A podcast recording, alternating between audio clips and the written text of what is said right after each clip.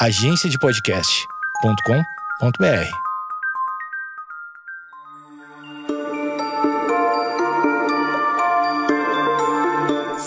você acompanha o canal, você provavelmente já ouviu em algum episódio eu falando do espectro eletromagnético. Se você não ouviu, não tem problema, porque eu vou falar de novo, de novo e de novo, com certeza.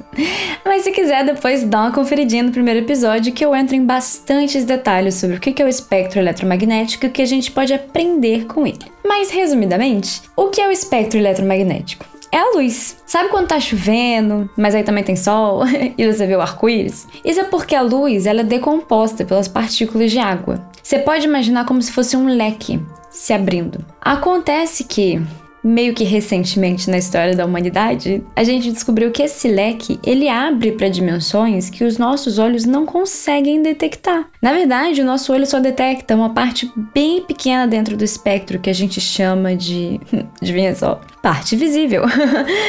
Hoje também chama de óptico. E se você procurar uma imagem do espectro eletromagnético, você vai ver que existe muito além dessa parte muito específica que nosso olho detecta. E o que a gente vai falar hoje?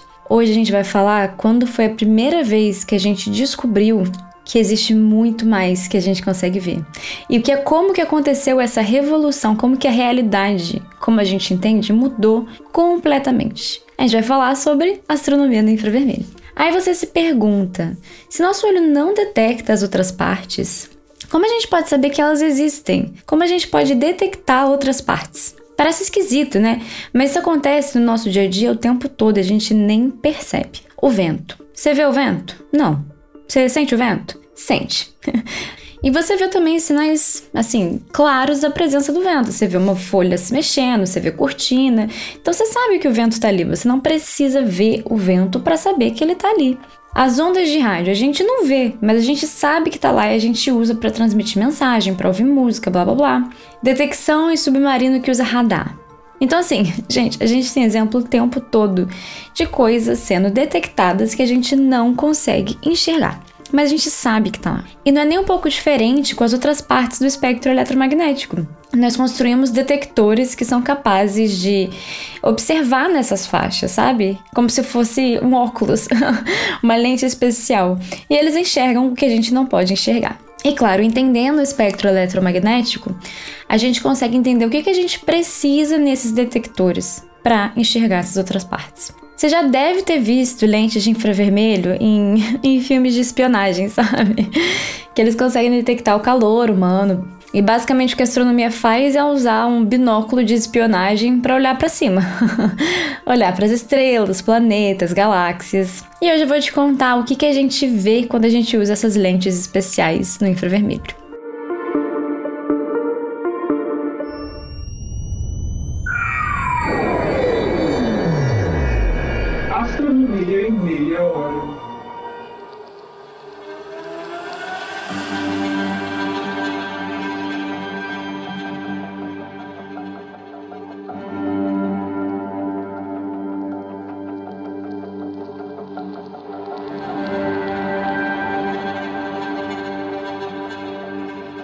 Antes de mais nada, a gente tem que entender né, como a gente descobriu que existiam outras faixas, além do que a gente conseguia ver. Como que essa parte do infravermelho foi detectado? Voltando ao leque do arco-íris, vamos chamar leque arco-íris agora, o, o espectro eletromagnético. O infravermelho, ele tá além do vermelho. que surpresa, né? Então o arco-íris vai do azul pro vermelho e o infravermelho vem logo em seguida. Mas a gente não vê com os nossos olhos, tá? Apesar disso, a gente pode sentir com termorreceptores. Então a gente não vê, mas a gente sente. E o infravermelho ele tá bem coladinho assim na parte do visível, tanto que a parte mais próxima do infravermelho, assim, a gente até mistura ali com o óptico, com o visível. Não que a gente enxergue, mas a gente meio que mistura na astronomia mesmo. Como que isso aconteceu? Em 1800, o astrônomo William Herschel abriu esse leque de luz ou seja, ele usou um prisma para decompor a luz e mediu a temperatura em cada faixa do espectro para cada cor. Ele percebeu, ele viu que a temperatura aumentava do azul para o vermelho. Então, assim, ele colocou, ele decompôs a luz e colocou um termômetro de cada vez nas luzes, né? E além disso, ele tinha termômetros de controle bem ao lado onde não, a luz não estava decomposta para medir a temperatura ambiente. E ele percebia que, primeiro, o termômetro em diferentes comprimentos de onda sempre é, tinha uma temperatura mais elevada do que a temperatura ambiente. E ele percebeu que as temperaturas das cores vermelhas eram maiores que a temperatura da cor azul. E aí, por algum motivo que eu não sei porquê, eu acho que foi só a genuína curiosidade mesmo, ele decidiu medir a temperatura logo depois da cor vermelha, que aparentemente não tinha luz do sol.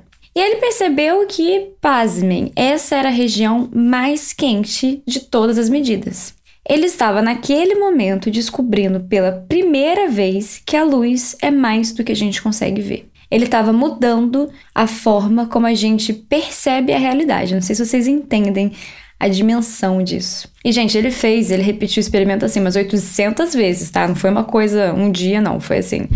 Ele repetiu bastante para ter bastante certeza dos resultados. E aí você pula para 200 anos depois e o infravermelho é amplamente estudado e aplicado em todas as áreas que você puder pensar. Eu acho que esse é um dos momentos da, assim, da história da ciência, é um dos experimentos que é um exemplo perfeito de por que a gente precisa investir em ciência do que a gente chama ciência dura. Essa ciência que aparentemente ela não é aplicada, que aparentemente não retorna imediatamente para a sociedade, mas ela traz frutos, ela traz potencial. Então, sabe, toda essa ciência que alguém vira e fala, ai, por que, que a gente está estudando isso? É o que a gente chama de ciência dura. E é a ciência que literalmente constrói o conhecimento humano.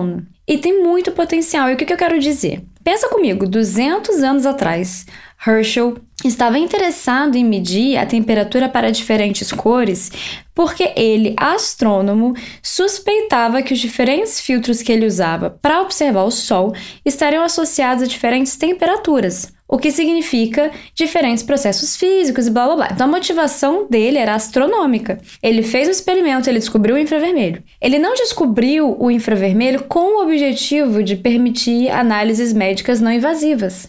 Ou então, permitir detecções prévias de alterações que são causadas por causa do El Ninho, permitir ações de prevenção. Ele não descobriu o infravermelho com o objetivo de detectar seres humanos e animais no meio de incêndios e facilitar resgates e salvar vidas. Ele não descobriu o infravermelho com nenhum desses objetivos que são amplamente usados hoje.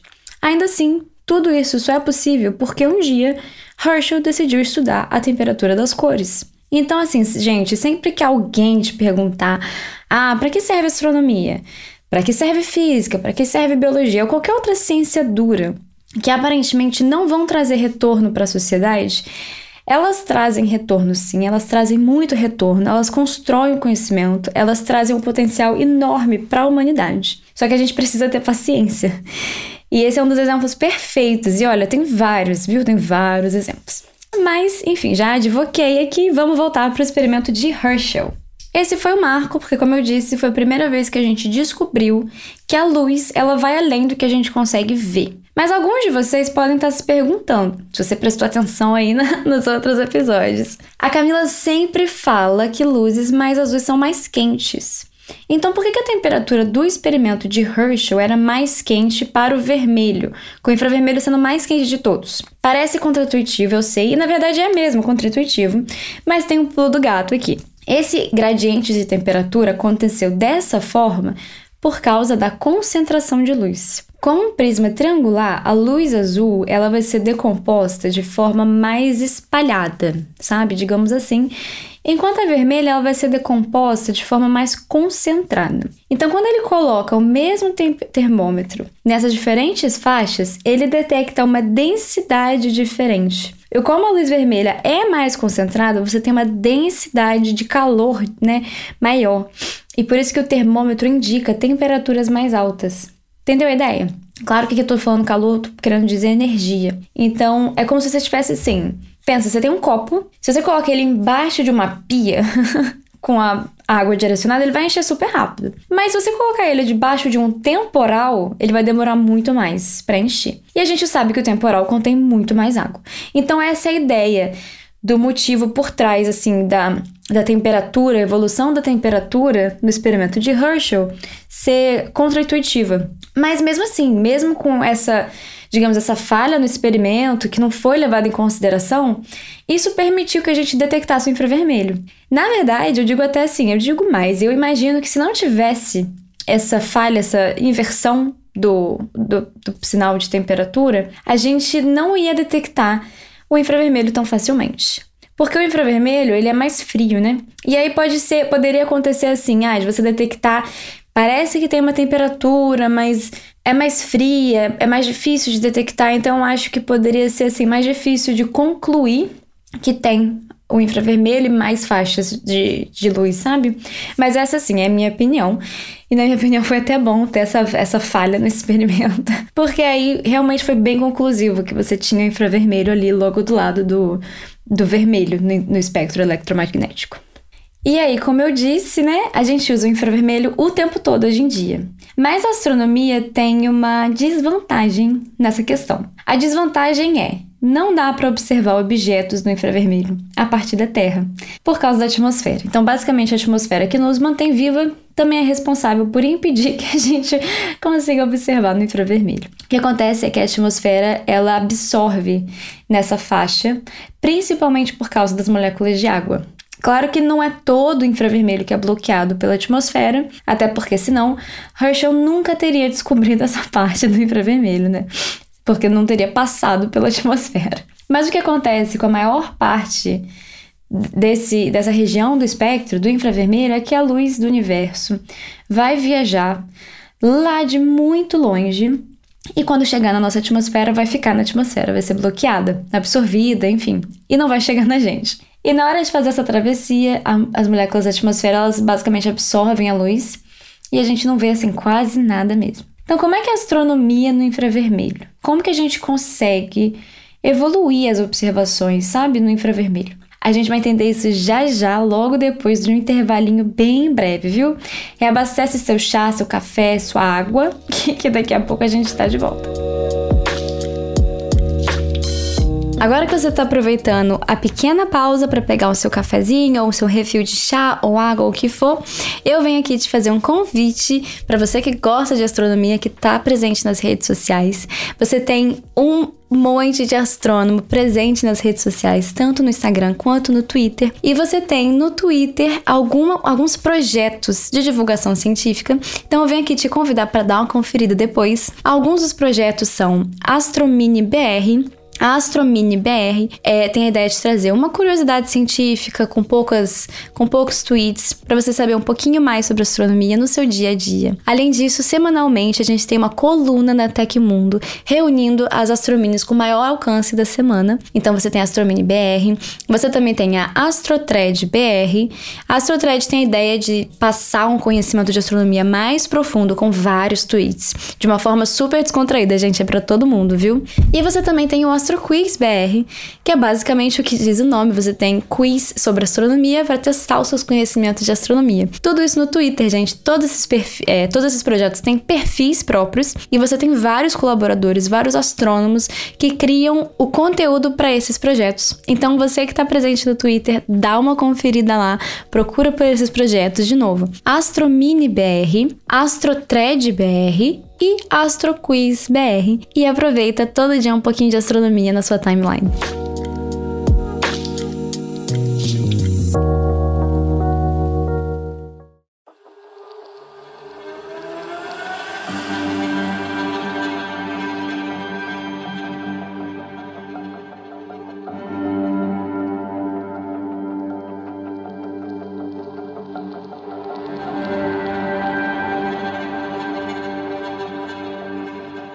Gente, estamos de volta, então vamos recapitular o que a gente já viu. O infravermelho, quem descobriu foi Herschel em 1800, e ele viu que a luz era um leque que ele abria além do que os nossos olhos conseguem ver, e aí ele detectou o infravermelho, medindo a temperatura das cores, ok? Mas a gente tem um problema para observar astros nessa faixa, isso porque a atmosfera absorve a maior parte do que a gente chama de infravermelho. O infravermelho ele tem seções assim como o óptico. Então, assim, entre 0,8 micrômetros e 30 micrômetros, você tem algumas janelas de infravermelho que dá para observar da Terra. Lembrando que micrômetros eu estou falando do tamanho da onda. No episódio 1, eu falo bastante sobre o espectro eletromagnético. Basicamente, a luz tem diferentes comprimentos de onda. Quanto maior o comprimento de onda, mais vermelho. Então, aqui a gente está falando que o infravermelho ele tá a parte do infravermelho que a gente consegue observar mais ou menos da Terra tá entre 0.8 micrômetros e 30 micrômetros. Mas ainda tem a outra parte do infravermelho, que é a maior parte, que a gente não consegue observar, que é entre 30 micrômetros e 400 micrômetros, mais ou menos. E a gente não vê nada da Terra no nível do mar. Ou seja, é, é coisa pra cacete mesmo. A gente pode dividir o infravermelho entre infra infravermelho próximo, médio e distante. Bem criativo. Depois do infravermelho distante, a gente tem o que chamamos de região submilimétrica, milimétrica, e aí passa para as ondas de rádio. Isso sou eu descrevendo o espectro eletromagnético desde o visível para partes mais vermelhas. Tudo isso que eu falei, infravermelho próximo, médio distante, região submilimétrica, milimétrica e ondas de rádio, são regiões que a gente não observa com o nosso olho, viu? Se você precisar de algum guia Procura rapidinho espectro eletromagnético que você vai acompanhar direitinho o que, que eu tô falando aqui. Acontece que na faixa do rádio a gente consegue observar da Terra também. A atmosfera ela não absorve na faixa do rádio. E isso foi muito interessante para astronomia, porque o desenvolvimento na faixa do rádio meio que incentivou a astronomia no infravermelho. Mas vamos por parte. Nos primeiros anos após a descoberta do infravermelho, os astrônomos no mundo todo começaram a fazer suas observações dentro do possível, né? Na parte que a gente chama de infravermelho próximo, na maioria das vezes porque é onde tem essa janela que a gente consegue observar alguma coisa. Mas assim, não estava claro ainda o quão interessante poderia ser observar objetos em outras faixas. E também assim, tinham muitas limitações, né? Tanto tecnológicas quanto da atmosfera. Até que, em 1880, as ondas do rádio foram descobertas também. E como a atmosfera não bloqueia as ondas do rádio, ficou muito mais fácil desenvolver astronomia nesse campo. Mais fácil, pelo menos no sentido da atmosfera, né? Porque a tecnologia também é bem complicada. Por volta de 1950, eu tô falando assim, gente, blocos de quase 100 anos, né? Vocês perceberam. A astronomia no rádio foi um bom incentivo para os astrônomos correrem atrás de observar a astronomia no infravermelho. E isso também coincidiu com avanços tecnológicos que permitia a detecção de luz no infravermelho, uma detecção mais eficiente. A gente ainda tinha o problema da atmosfera, atmosfera claro. E aí começou uma dedicação assim geral para levar os instrumentos para regiões mais altas, dentro do possível, sabe, o mais alto possível. Também regiões mais secas, porque o problema era água, né? Isso porque assim você ia evitar uma parte da atmosfera. A gente tem opções como balões, hoje a gente usa avião, a gente tem um, um, telescópio dentro de um avião no infravermelho, muito maneiro. Montanhas bem altas e por aí vai. E claro, em algum momento isso chegou nos telescópios espaciais. Os telescópios espaciais, apesar das grandes complicações óbvias de lançamento, logística, garantia apontamento e aí vai, Apesar disso tudo, para o infravermelho, eles são a melhor opção que a gente pode ter justamente por evitar a atmosfera da Terra completamente. Eu falo bastante dos, de telescópios no episódio do James Webb. Aliás, o episódio do James Webb é ótimo porque o James Webb vai observar no infravermelho. E eu também falo sobre a revolução dos telescópios, tá? Se vocês quiserem dar uma conferidinha depois como que funciona a observação profissional em astronomia. O primeiro imaginamento completo do céu na faixa do infravermelho foi feito pelo telescópio espacial IRAS, que foi uma ação conjunta de Estados Unidos, Holanda e Reino Unido. O lançamento aconteceu em 1983 e a missão durou só 10 meses. Ainda assim, foi a primeiríssima vez que a gente estava olhando para o universo com outros olhos, com, com outros óculos.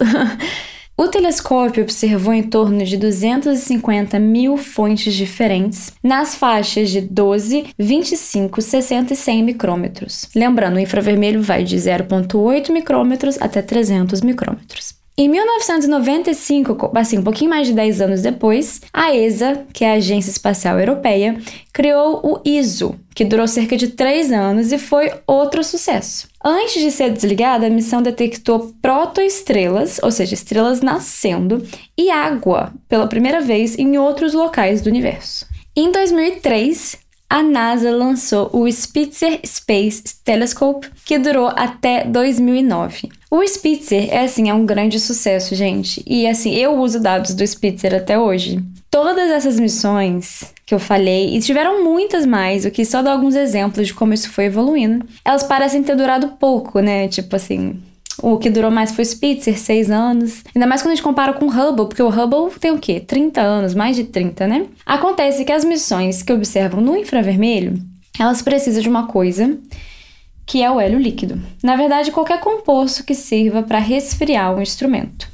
E o hélio líquido, ele foi assim, bem usado nessas missões que eu falei. E por quê? Se o instrumento estiver quente, o próprio instrumento vai emitir no infravermelho e vai contaminar os dados. Então, uma vez que o hélio líquido acaba, a missão ela fica comprometida, especialmente no infravermelho mais distante. Então, assim, o Spitzer, por exemplo, quando acabou o hélio líquido, parou de fazer observações no infravermelho distante, mas conseguiu levar, assim, algumas observações na parte mais próxima por algum tempo, sabe? Então, é aquele tipo de estratégia que a gente tem para aproveitar o máximo possível desses instrumentos, para fazer valer a pena mesmo. Mas essas missões que eu citei e muitas outras descobriram foi muita coisa, viu, gente? Muita coisa mesmo. E a gente vai entender agora, nessa última parte do episódio, como a astronomia mudou de cara com essas novas descobertas. Não só a astronomia, mas basicamente como a gente entende a realidade. Foi bem assim, saindo da matriz a situação, sabe? A realidade mudou pra gente, gente. Mudou mesmo. Então, com infravermelho, a gente consegue aprender bastante sobre algumas coisas. As principais são os objetos mais frios que não emitem tanto na, na região do óptico que a gente observa, os objetos escondidos em nuvens de poeira, a poeira em si e, por fim, o universo primordial poucos anos depois do Big Bang. Então, assim, um universo bem novinho, sabe? então, para começar, os objetos frios. A emissão nos objetos depende da temperatura deles, viu? Como eu sempre digo. Então, o pico de emissão de objetos muito quentes vai ser nas faixas mais azuis e o pico dos mais frios vai ser nas faixas mais vermelhas, que é difícil ver com os nossos olhos. Então, por exemplo, a gente consegue sentir essas faixas mais vermelhas, como eu disse, em forma de calor, principalmente assim, o infravermelho próximo. Então, por exemplo, anãs marrons, planetas, eles emitem mais no infravermelho que no óptico os seres humanos também. Por isso a gente consegue ver com binóculos de visão noturna. Porque mesmo sem luz, tipo assim, no escuro mesmo, os seres humanos eles emitem na faixa do infravermelho. Então se você coloca o seu óculos de infravermelho, você consegue ver. E no universo, claro, você tem esses outros exemplos que eu citei, a marrom, que a gente chama de estrelas falhas, os planetas, tudo mais, eles vão emitir mais na faixa do infravermelho, tá? Então, são, são objetos interessantes de observar nessa faixa, porque são mais fáceis de detectar e tudo mais. Então, por exemplo, se você tem um levantamento do céu, digamos, você aponta o seu telescópio aleatoriamente para o céu na faixa do óptico, vai ser difícil achar esses objetos. Mas se você observa na faixa do infravermelho, vai ser bem mais fácil entendeu? Então, essa é uma vantagem do infravermelho. O segundo são os objetos escondidos em nuvens de poeira. Como assim? No infravermelho próximo, a gente consegue ver através das nuvens de poeira, como se a nuvem de poeira nem tivesse ali. Isso é porque a poeira no meio interestelar tem o tamanho mais ou menos do comprimento de onda da faixa do óptico. Parece confuso, mas vai fazer sentido. Peraí, fica comigo. Isso faz com que a luz no óptico interaja com a poeira. Pensa assim, você tem várias bolas de gude no chão. Nem sei se minha audiência é, sabe o que são bolas de gude, mas tudo bem, você tem várias bolas de gude no chão. E aí você taca outra bola de gude. Essa que você tacou dificilmente vai continuar o caminho em linha reta, o caminho original que estava, porque ela vai bater em alguma outra, vai mudar de direção. E isso que acontece com a luz no óptico, tentando atravessar a poeira. Saindo, lembra? A luz sai do objeto pra gente. Só que quando ela tenta atravessar a nuvem de poeira, ela muda de direção ela é absorvida, ela não consegue chegar na gente. Agora, se você tacar uma bola de basquete em uma nuvem de poeira, digo, na, nas bolinhas de gude, dificilmente ela vai mudar de direção. No caso, a luz no infravermelho é a bola de basquete. Então, assim, os objetos que estão dentro da nuvem de poeira, eles vão emitir também no infravermelho e essa parte vai chegar na gente. E lembra, esses objetos, eles emitem em todos os comprimentos de onda simultaneamente. Então você tem várias bolas de gude de basquete ao mesmo tempo. As de gude ficam presas, se perdem no caminho e as de basquete seguem em frente. Por isso que a gente fala que a poeira é invisível para o infravermelho próximo. Porque ele segue em frente indifer indiferente, assim, se tem ou não poeira ali, ele continua seguindo. E isso é maravilhoso, porque Assim, você tem vários objetos que ficam escondidos em nuvens de poeira. Por exemplo, as estrelas nascem dentro de nuvens de poeira. Então, assim, os planetas nascem em nuvens de poeira. Então, no infravermelho você consegue ver essas estrelas nascendo, sabe? E no óptico, quando você olha para essas regiões, você vê a poeira em si. Você não consegue ver as estrelas dentro da poeira. Então, a gente entendeu muito mais desses objetos quando a gente começou a observar em outros comprimentos de onda, especialmente no infravermelho. Terceiro, a poeira em si. Aí ficou confuso, né? Porque, tipo, eu acabei de falar que o infravermelho ignora a poeira, passa em frente. Agora eu tô falando que com o infravermelho a gente também observa a poeira em si. Mas vamos entender. A gente observa a poeira em si em outra parte do infravermelho. O infravermelho próximo ignora a poeira. O infravermelho distante é interessante para a gente estudar a poeira em si. O que acontece? A poeira do meio interestelar ela vai absorver parte da luz, como eu disse antes, especialmente a luz assim na faixa do azul. Isso faz com que a própria poeira esquente e reemita a luz processada em comprimento de ondas maiores, como o infravermelho distante.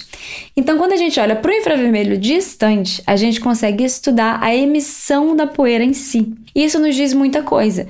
Por exemplo, a gente entendeu que galáxias são, na verdade, duas vezes mais brilhantes do que a gente consegue ver no óptico. Isso porque a poeira absorve metade da luz e remite no infravermelho distante.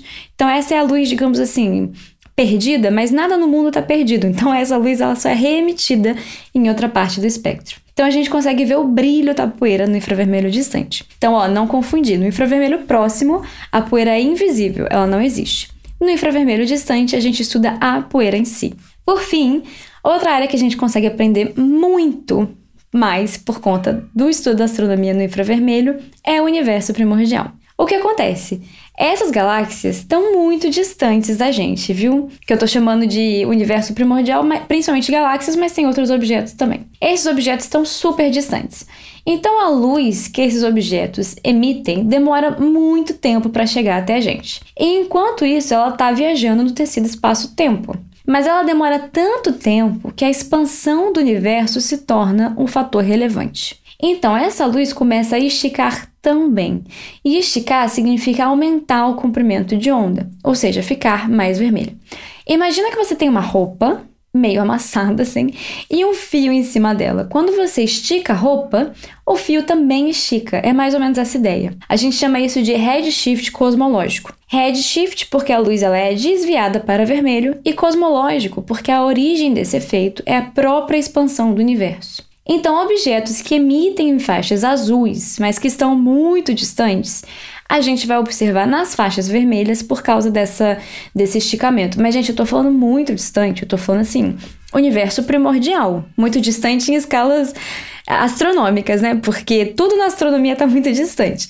Então, assim, é muito distante mesmo. E aí, essa luz vai ter, sabe, esse desvio para o vermelho, ela vai esticar. A relação entre o comprimento de onda original e o redshift que ele sofre é o comprimento original multiplicado por redshift mais 1. Então vamos para um exemplo assim, para fazer sentido. Então vamos falar um objeto que está em redshift 2. A gente fala, a gente usa o redshift em si para falar o quão distante esse objeto está tá bom? Eu sei que começa a ficar um pouco complicado. Mas basicamente, quando a gente fala, ah, um objeto está em redshift zero, é o redshift nosso, que a gente está agora. Então, os objetos da nossa vizinhança estão em redshift zero, por exemplo. E o comprimento de luz não vai ser alterado, porque zero mais um é um, você multiplica por um dá no mesmo. Quando a gente fala que o objeto está em redshift 2, tem uma relação entre redshift e quanto tempo no passado. Entendeu? Então, tipo assim, quanto maior o redshift, mais perto do passado tá bom? Então, um redshift 10, caraca, é super no passado, super próximo do Big Bang. Entendeu mais ou menos? Então, vamos falar que um objeto está em redshift 2, ou seja, está bastante tempo no passado. O comprimento de onda desse objeto vai ser desviado 1 mais 2. 2 do, do redshift mais 1, porque essa é a relação. Então, ele vai ser desviado três vezes. Se uma galáxia emitiu em 4 mil angstroms, que é na faixa do óptico, a gente vai observar isso em 12 mil angstroms, que é 1,2 micrômetros, ou seja, é o infravermelho próximo. Entendeu? Então é assim que a gente consegue estudar o universo primitivo usando o comprimento de onda mais distantes. Esse finalzinho de cosmologia pode ter dado um nó na sua cabeça, mas esse foi o fim do episódio. O fim sobre como a gente estuda astronomia no infravermelho, como a gente descobriu o infravermelho em si. Eu espero que vocês tenham curtido. Então vamos lá, um último resuminho pra gente fechar de vez. Mais de 200 anos atrás, Herschel descobriu que a luz ia além do que a gente consegue ver. Isso teve várias implicações para a astronomia e para a humanidade. Com o passar do tempo, a gente percebeu que dava para saber muito mais do universo usando outros comprimentos de onda, especialmente o infravermelho. A gente consegue ver objetos frios, como planetas e seres humanos. a gente consegue estudar moléculas, eu não consegui nem entrar nas implicações de astroquímica aqui, mas a gente consegue estudar moléculas. A gente consegue ver através da poeira e estudar objetos recém-nascidos como estrelas e planetas. E a gente também consegue estudar o brilho da poeira em si e entender qual parte da luz é reprocessada e reemitida. A gente consegue também estudar a atmosfera de planetas e, por fim, a gente consegue estudar o universo primordial, porque a luz é desviada lá para regiões mais vermelhas. Se você quer saber as últimas da astronomia no infravermelho, últimas descobertas, avanços de tecnologia, você pode dar uma conferida no episódio do James Webb Space Telescope. Ele foi lançado no Natal de 2021 e a primeira luz está super próximo, gente. A gente está quase lá para começar as observações. Então fiquem de olho para novos avanços da astronomia. Eu espero que vocês tenham gostado e aprendido bastante. Não deixe de curtir, deixar as 5 estrelas que ajuda bastante no algoritmo do Spotify. Manda para todo mundo que você gosta. Se você quiser colocar no Instagram, no Twitter, pode marcar o podcast. É Astronomia em Meia Hora no Instagram e a 30 no Twitter. Marca a gente lá, a gente responde por lá mesmo, reposta lá mesmo. Eu adoro ver essas interações. E não esquece de deixar o seu Dúvidas Cósmicas para a semana que vem. O que faltou sobre astronomia no infravermelho? O que mais você gostaria de saber? Vou deixar a caixinha aqui no Spotify e no Instagram. Então conta pra mim que a gente conversa mais. É isso, gente. A gente se vê semana que vem.